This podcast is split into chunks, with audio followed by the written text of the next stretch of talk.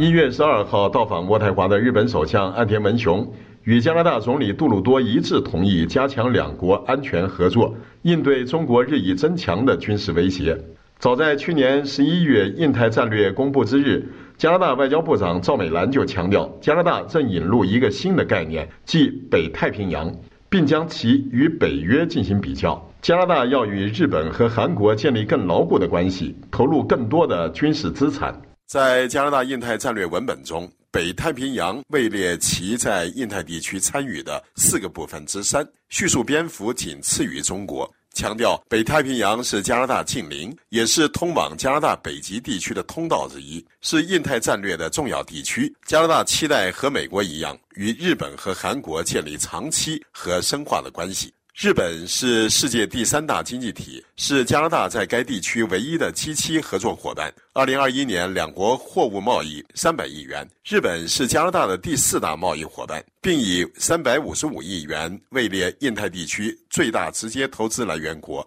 两国还是 CPTPP 中最大的经济体。韩国是加拿大第七大商品出口市场，也是加拿大越来越重要的外国直接投资来源国。二零二一年，两国货物贸易一百六十六亿元，服务贸易一百三十三亿元。韩国是加拿大第三大国际学生来源国，在加韩自由贸易协定的推动下，两国贸易将持续增长。北太平洋面临着越来越多的安全挑战，尤其是朝鲜日益频繁和鲁莽的导弹实验。自朝鲜战争以来，有五百一十六名加拿大人牺牲。从未离开过朝鲜半岛的加拿大，通过联合国军司令部不断为支持半岛和平提供服务。今天，加拿大飞机和护卫舰还在监测违反联合国制裁的活动。阻止和扩散。随着越来越多加拿大商品流向印太市场，海上安全和执法越来越重要。加拿大将在北太平洋卫队行动、打击非法和无管制的捕鱼活动等现有活动的基础上，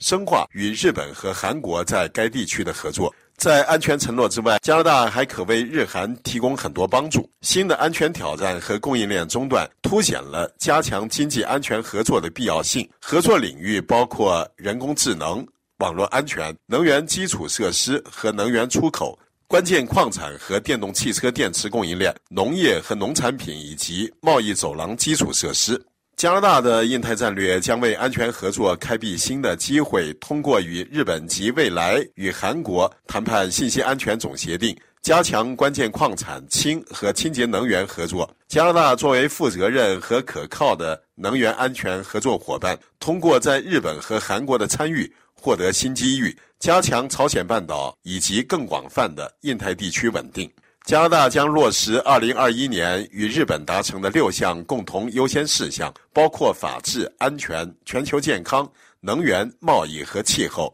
与日本共同致力于可持续能源和自由贸易，应对气候变化和环境保护，完成两国间信息安全协定谈判，帮助支持国防采购和更广泛的国家安全目标。在日本担任2023年七国集团主席国期间，与日本密切合作。支持其制定优先工作事项，包括基于规则的国际秩序、南方参与和中国问题。参加将于大阪举行的2025年世博会，向日本及更广泛的印太地区展示加拿大的创新、资源、投资和教育。加拿大将推进2022年9月与韩国达成的全面战略伙伴关系，作为这一伙伴关系的一部分，启动经济安全高级别对话，与韩国合作支持有弹性的供应链。关键矿物供应和高劳动条件以及环境保护，包括向清洁能源过渡，支持韩国为实现朝鲜半岛无核化、和平和繁荣所做的努力，建立新的年度加拿大